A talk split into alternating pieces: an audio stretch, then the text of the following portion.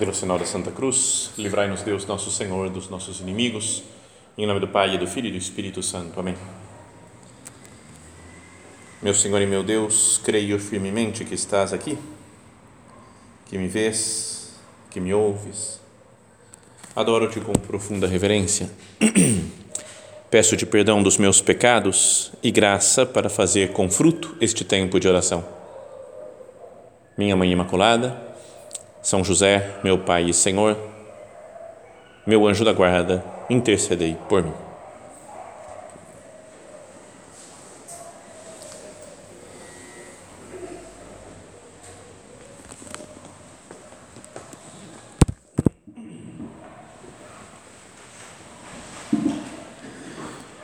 Na primeira meditação desse nosso recolhimento, queria que nós considerássemos uma cena que está no Evangelho, né, no primeiro capítulo do Evangelho de São João.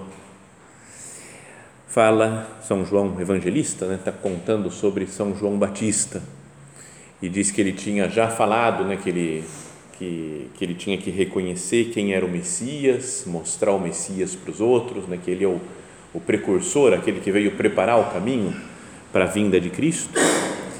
E diz assim então o Evangelho: no dia seguinte, João estava lá de novo com dois dos seus discípulos. Vendo Jesus caminhando, disse: Eis o Cordeiro de Deus. Essa é a atitude de, de João Batista. De olhar para Jesus, apontar para Jesus, falar assim: esse daqui que vocês têm que seguir. Eis o Cordeiro de Deus, ele é que é o, o enviado de Deus para salvar o mundo, para perdoar os nossos pecados, ele que tira os pecados do mundo. Essa é a missão de São João Batista: levar as pessoas para Cristo. E diz então que os dois discípulos, dois que eram discípulos de João Batista, ouviram essa declaração de João e passaram a seguir Jesus. Então ele é assim, ele nem está apegado às pessoas, né? o João Batista. Ele fala, todo mundo tem que estar tá ligado a Cristo, não a mim. Então ele tinha alguns seguidores, mas ele fala, o negócio é Cristo, ele que é o Cordeiro de Deus. Então eles deixam de seguir Jesus e começam, de perdão, de seguir João Batista e começam a seguir Jesus. Jesus voltou-se para trás e, vendo que eles o seguiam, perguntou-lhes: Que procurais? E eles responderam: Rabi, que quer dizer mestre, onde moras? Jesus respondeu: Vinde e vede. E eles foram, viram onde Jesus morava e permaneceram com ele aquele dia. Era por volta das quatro horas da tarde, a hora décima segundo a contagem do povo lá judeu naquela época, umas quatro horas da tarde. Bom, esses dois discípulos, depois vai falar, né, logo, logo a seguir, não vamos meditar nisso agora, mas fala que um deles era o André, Santo André, né, irmão de São Pedro, e o outro não fala quem que era. Mas toda a tradição da igreja e o modo como o evangelista vai escrevendo parece muito, acho que 99% das pessoas acha, acha que é o próprio São João evangelista que está escrevendo essa história e talvez por humildade ele não conta, não fala que era ele, né? fala outro discípulo. Então André e João. Queria que nós procurássemos agora nessa nossa meditação imaginar, né, como o nosso padre ensinou a fazer, imaginar como se nós estivéssemos lá no nessa cena do Evangelho, tentando entender o que aconteceu e vem esses dois discípulos, André e João, atrás de Jesus, e Jesus fala: Que procurais? Se nós estamos juntos com eles, podíamos pensar também num sentido espiritual dessa pergunta de Jesus para nós. Né? Eu, você, cada um que está aqui, João e André. E Jesus olha para nós e fala: que procurais? Aqui do sacrário, né? Jesus perguntando, afinal de contas, o que, que você procura da sua vida? O que, que você está querendo? Não é, não, é, uma, não é uma pergunta boa de, de que Deus faz para nós. Afinal de contas, o que, que você quer da sua vida? Né? O que, que você está procurando no seu caminhar terreno? O que, que você procura? Qual que é o seu objetivo nessa vida? E eles dizem, né, Rabi, Onde moras? Essa é a tradução que é mais habitual, dá para entender mais fácil, mas tanto no original em grego como na tradução feita para o latim, a tradução o mais exato seria Rabi, onde permaneces? Onde que você está habitualmente? Não só como qual que é a sua moradia física, mas é onde permaneces. E depois isso daqui, esse verbo permanecer no Evangelho de São João, vai ser muito importante, porque Jesus fala muitas vezes desse negócio de permanecer. Eu permaneço no Pai, o Pai permanece em mim. Quem permanece em mim e eu nele, esse dá muito fruto. Então, se a gente entende essa pergunta dos dois discípulos como um permanecer mais profundo, não só onde você mora, qual é o seu endereço físico, material, já dá um, não sei, dá, dá um horizonte muito diferente de meditação nessa cena do Evangelho. Não é só um fato histórico que estamos vendo, que vinham dois discípulos, André e João, e aí, Jesus, onde que você mora? Ah, vem aqui, vem aqui, ó, vem ver onde que eu moro. Beleza, um encontro com Jesus. Mas pensa espiritualmente. Jesus que fala, o que, que você procura da sua vida? O que, você está procurando, afinal de contas? E a nossa resposta para Jesus é: Jesus, o que a gente quer saber é quem é você no fundo? Onde você permanece? O que, que significa isso de permanecer no Pai? O Pai permanecer em você? E nós que temos que, para dar muito fruto, a gente tem que permanecer em você também. Permanecei no meu amor, fala Jesus. Então, onde permaneces? É uma pergunta para a gente fazer para Jesus, né? De, no fundo, é, me fala mais de você, Jesus. O que eu procuro? Eu procuro saber quem é você. Você é o centro da minha vida. Eu queria que fosse Jesus o centro da minha existência. É a pergunta fundamental da vida de cada um essa. Quem que é Deus para mim? Quem é Jesus na minha vida? Que importância que ele tem? Eu conheço mesmo Cristo? Não conheço? Convivo com ele? Não convivo? Como é que é o meu relacionamento pessoal com Jesus Cristo. Essa é a grande coisa para pensar. Né? Jesus fala: o que procurais? O que você está procurando da sua vida? Jesus, eu quero te encontrar, eu quero te conhecer. Só isso. É a coisa mais importante da minha vida, viver com Cristo. E Jesus, como resposta, ele não fala só, né? Onde moras? Ele fala ah, em tal lugar, tal rua, tal número. Mas ele diz: Vinde e vede. E para conhecer Jesus tem que ser assim: vinde e vede. Tem que ir para Cristo. Não é, não é só uma informação que eles vão ter. Mestre, onde moras? Rua tal. Ah, sei onde é. Acabou. Tô, fui informado de onde está Jesus. Né? Um conhecimento teórico, né? quem que é Jesus? A Jesus é um já estudei um pouquinho quem é Jesus, eu sei quem ele é. Vinde. É preciso se, se esforçar, se mexer, acompanhar Jesus. O vinde é, vem caminhando comigo. Porque acho que só assim, só caminhando com Jesus ao longo da vida que a gente conhece Ele mesmo. Muito mais do que um estudo teórico só da vida de Cristo. É preciso caminhar com Ele, seguir Jesus, como aqueles discípulos de Emaús que estão caminhando com Jesus, Jesus vai caminhando e conversando, e eles falam que nosso coração ardia no caminho quando ele ia falando conosco, né, explicando as Escrituras. Vinde e vede, olha com seus próprios olhos, olha com profundidade, abre os olhos para ver quem é Jesus. Não fica com ideia de outros, o que outros falaram, olha você Está vendo? Jesus, quando eles perguntam, mestre, onde moras? Ele não dá uma resposta teórica, não, não fala, ó, pode perguntar para outras pessoas, que tem outras pessoas que sabem onde eu moro, mas envolve pessoalmente aqueles dois que estão perguntando. João e André. Fala, vinde, vem comigo, e vocês mesmos vão ver com os olhos de vocês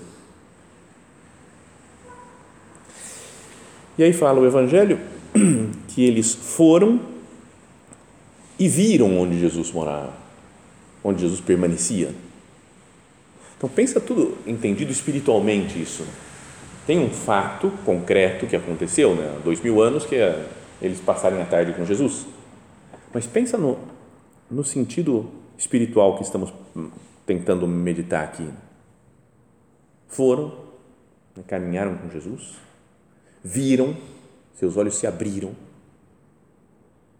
viram onde ele morava, onde ele permanecia, na verdade, ou quem era Jesus, entenderam melhor quem é Jesus e permaneceram com ele naquele dia. Então, o que Jesus fala lá de quem permanece em mim e eu eles permaneceram em Jesus, com Jesus. Conheceram quem ele é, entraram no mundo de Cristo. Permaneceram com ele, viram onde ele permanecia e permaneceram com ele. Viram, entenderam quem era Jesus e quiseram se identificar com ele, viver com ele, dedicar a vida deles para Cristo naquele dia. Por isso, São João até escreve, era por volta das quatro horas da tarde. Né, dizem os estudiosos que São João escreveu o Evangelho quando ele era velhinho já, né? devia ter, sei lá, uns 80, 90 anos já, talvez. E escreveu, falou assim: quando encontrei com ele na minha juventude, às quatro da tarde. Sabe, porque aquele encontro, cara, mudou a vida de, de São João para sempre, né? mudou tudo já pensou o que seria São João? Quem seria ele se não tivesse se encontrado com Cristo? Primeiro que a gente nem estaria falando dele agora aqui, ninguém ia saber quem que era um tal de João. E sei lá, era filho do Zacarias, irmão do Tiago. E daí? Mas sendo quem foi, tendo se encontrado com Cristo, tendo marcado nesse dia às quatro da tarde, então sua vida ganhou uma dimensão gigantesca que durará para sempre na história? Como São Paulo, que se encontrou com Cristo a caminho de Damasco, chegando na cidade de Damasco, foi o que a gente comemorou esses dias atrás, no dia 25 de janeiro, o dia da conversão de São Paulo. Ele não fala, ó, eu pensei em um monte de coisa, estudei, cheguei à conclusão de que eu vou ser cristão. Não, foi um encontro com Cristo. Assim como João e André, um encontro com Cristo. E agora, nessa meditação, nesse recolhimento, queria que nós pensássemos: eu, afinal de contas, já me encontrei com Cristo? Posso dizer que, ah, cara, foi aquele dia, aquela hora, e isso mudou minha vida. Eu, eu pessoalmente fiz uma descoberta de Cristo, meditando, rezando, com uma graça especial de Deus ao longo da minha vida, cada um tem uma história de vida cristã. Né? Poderíamos dizer que todo mundo aqui, 100%, conhece Cristo. Mas eu conheço, conheço ou conheço meio assim, superficialmente, sei, sigo umas regras. Então, essa é a coisa para a gente pensar. Né? Senhor, eu, eu te conheço mesmo porque eu te encontrei. E é um segmento a uma pessoa real, concreta ou eu sigo umas regras. Cumpro os mandamentos. Tem mandamentos da lei de Deus? Eu cumpro. Tem os mandamentos da igreja? Eu cumpro. Eu sei o que é virtude, aí eu procuro lutar para adquirir virtudes. Eu sei que existem defeitos eu vou lutando para eliminar meus defeitos. Qual que é a regra que eu tenho que cumprir agora? Essa? Então eu cumpro. É isso minha vida cristã? Ou coisa chata? Não é? Se a vida cristã é só seguir umas regras, ter um, um bom comportamento, é um modo de me comportar que, que eu aprendi dos outros. Sei lá, meus pais falaram que era para me comportar assim. É? Ou na igreja, na catequese que eu fiz, me falaram que era para comportar assim. Aqui no centro, a formação da obra, né? ou São José Maria, falou que tem que ter virtudes, vamos fazer o bem. Beleza, maravilha, tudo certo é bom ter virtudes, fazer o bem, seguir as leis da igreja, mas é isso? São João, aqui nesse trecho do Evangelho, não está falando, não, nós então, nós começamos a nos comportar dessa maneira, porque chegamos à conclusão de que era o mais adequado vimos que várias pessoas tinham nos informado sobre isso. Nós encontramos com Cristo. Falou, Rabi, onde moras? Onde permaneces? Vim de ver. Foram, viram e permaneceram com ele. E falou, cara, e agora, isso que foi o importante da minha vida. Foi às quatro da tarde, cara, velhinho, já lembrando, falou, aquilo lá mudou a minha existência. O encontro com o nosso Senhor. Então, eu me encontrei com Cristo e sigo Jesus porque eu me encontrei com Ele e o conheci? Ou eu me comporto de uma certa maneira assim, decente, uma maneira como se espera que um católico se comporte? Como que é meu a minha atitude. Então, pensamos naquela pergunta inicial que Jesus faz para esses dois apóstolos: que procurais? Então, se Jesus perguntasse para você, afinal, está procurando o quê? Você está procurando a minha? Conhecer Cristo? Ou você está procurando ter uma vida, uma vida, entre aspas, né, o que é conhecido como vida cristã, um católico, que se comporta bem, que cumpre as regras, que vai à missa, que comunga, que recebe os sacramentos, mas sem um grande envolvimento pessoal com Cristo. Senhor, que nós saibamos também de procurar sempre ir aonde você permanece, Jesus, e permanecer contigo. Permanecer com Cristo continuamente. Acho que isso que é a santidade, mais do que fazer coisas, é encontrar-se com Cristo e permanecer com Ele. Continuamente, vou, vou permanecer com Jesus. Vou ver como que Ele faria as coisas para eu fazer também.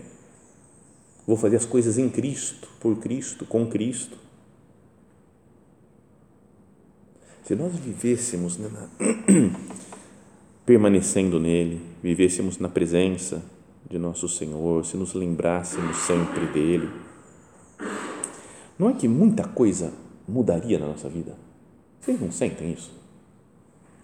Não é, sei lá, quando a gente é, briga com alguém, fica com raiva e xinga e trata mal e, e ah, depois que passa, você fala, cara, se eu tivesse um pouco mais na presença de Deus, cara, eu teria me segurado um pouco melhor tudo bem, a gente tem misérias, vai fazer pecado sempre, mas a gente teria melhorado, teria se comportado um pouco melhor.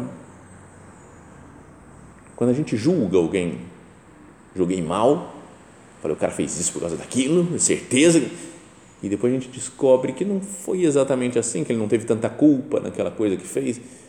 E a gente se arrepende, falando, se eu tivesse na presença de Deus, eu ia pensar com mais calma ia falar, pô, ele, ele é filho de Deus, o cara tentou acertar, eu vou pensar bem dele. Não é? Os pecados de impureza. Cair num pecado de impureza, que pode ser com a namorada, ou vendo coisa de internet, ou de coisa. Hum, você fala, se eu tivesse permanecendo com Cristo, a, história seria diferente. Ou as decisões que a gente tem que tomar, nem que a gente toma alguma decisão com pouca sabedoria, né? sem pensar muito. Ah, vou comprar um negócio, comprei, comprei. Cara, para que que eu fui comprar esse negócio que eu não precisava? Sabe? Ou, ou qualquer outra decisão que a gente tem que fazer de um curso ou de o que for. Quando nós vivemos mais em Cristo, na presença dele, a gente consegue ter mais sabedoria para decidir, para decidir bem. Que bom se os outros pudessem dizer né, da nossa vida, esse cara permanece com Cristo, está sempre na presença de Deus. Lembra aquele, é um ponto de caminho, número dois de caminho, que o nosso Padre fala, Oxalá fossem tais o teu porte e a tua conversação, que todos pudessem dizer ao ver-te ou ouvir-te falar, este lê a vida de Jesus Cristo. Não é que a gente tem que ficar falando salmos, né, e ficar falando, citando passagens bíblicas o tempo todo, mas pelo nosso porte, pela nossa conversação, o modo de, de ser, de se comportar, de falar, os temas que a gente fala, o modo como a gente fala, as pessoas pensam, cara, ele tem alguma coisa especial. Esse é um cristão mesmo, de verdade. Né? Não tem gente que a gente fala, bom, a pessoa está na igreja, mas não se comporta muito, não é? parece, pelo jeito de ser, pelo jeito de falar e o modo como trata os outros. Fala, cara, nem parece da igreja, nem parece padre. Não tem uns padres assim que eu falo, cara, esse nego não é padre, não. Não é, porque olha só as coisas que o cara fala. Pelo amor de Deus, não, não é tudo bem que tenha interpretação nossa, é modo de que se cai bem uma pessoa ou não, mas e tem também outras pessoas que a gente fala, cara, ele é muito de Deus. Não é tudo que ele fala, você fala, cara, é uma pessoa ponderada. Não é que é uma pessoa séria ou solene. Porque fala, pode falar brincando, pode zoar, pode, mas sempre tem um, não sei, um olhar sobrenatural, né? um olhar de, é uma pessoa que que está na presença de Deus. Oxalá fossem tais o teu porte e a tua conversação, que todos pudessem dizer, ao ver-te ou ouvir-te falar, este lê a vida de Jesus Cristo. Então, cada um de nós pense no seu porte, nas suas conversas, nas suas atitudes, e fala: dá para ver que eu sou cristão?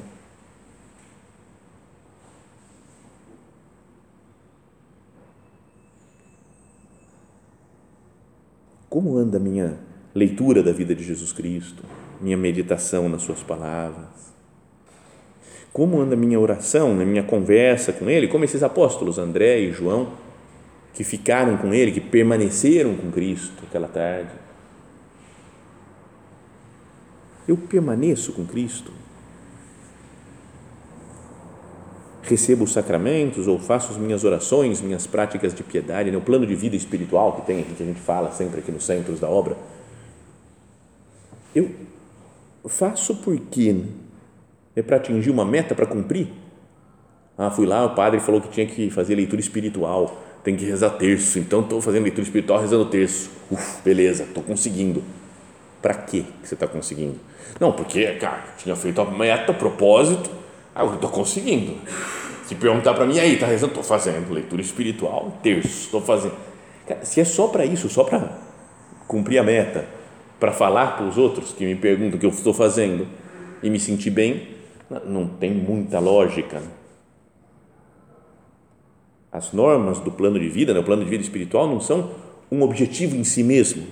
É isso, o objetivo é fazer oração é, e a missa o objetivo é se encontrar com Deus, é permanecer com Cristo.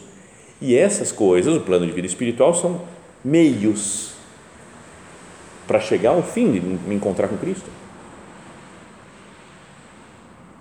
Não é tanto que se eu estou lendo um livro que me falaram para ler esse livro aqui, estou lendo e não está me ajudando, faz um mês que eu estou lendo o livro, todo dia, e não me ajuda nada, está me afastando de Deus esse livro.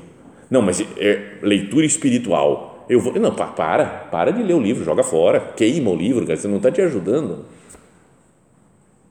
Não é? Teve vários livros que eu, que eu parei de ler. O primeiro foi um padre que falou para mim, era um livro super longo, enorme, gigantesco, e eu fiquei acho que um ano lendo, mais ou menos, 10 minutos por dia. Falaram, você tem que fazer leitura espiritual 10 minutos por livro, por dia. Tó, lê esse livro.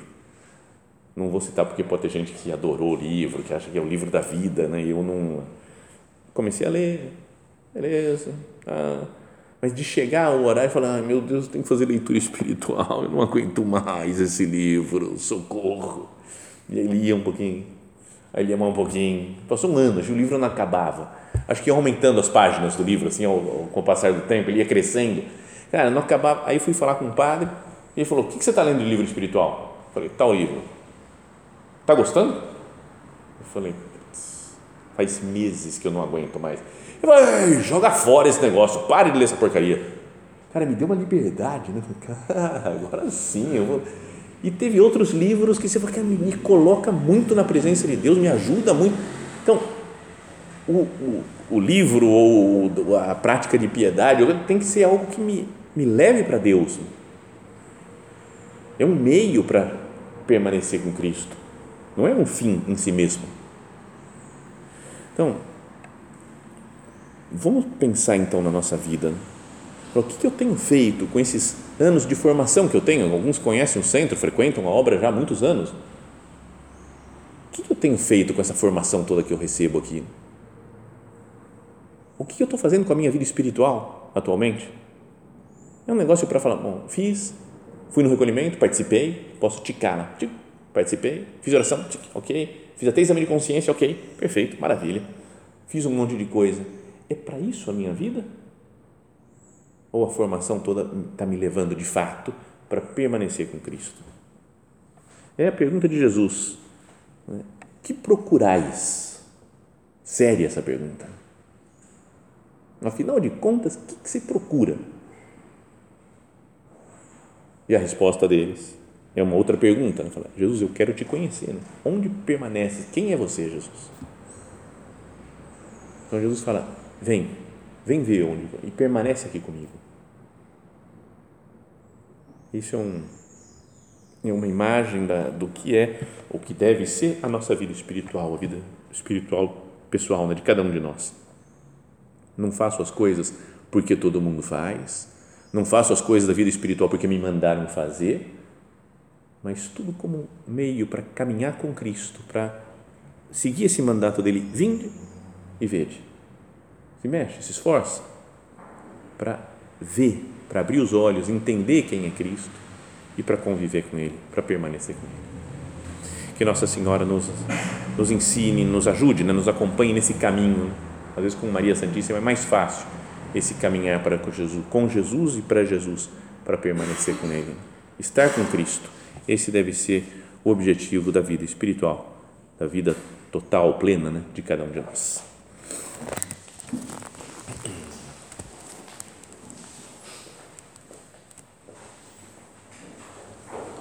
Dou-te graças, meu Deus, pelos bons propósitos, afetos e inspirações que me comunicaste nesta meditação.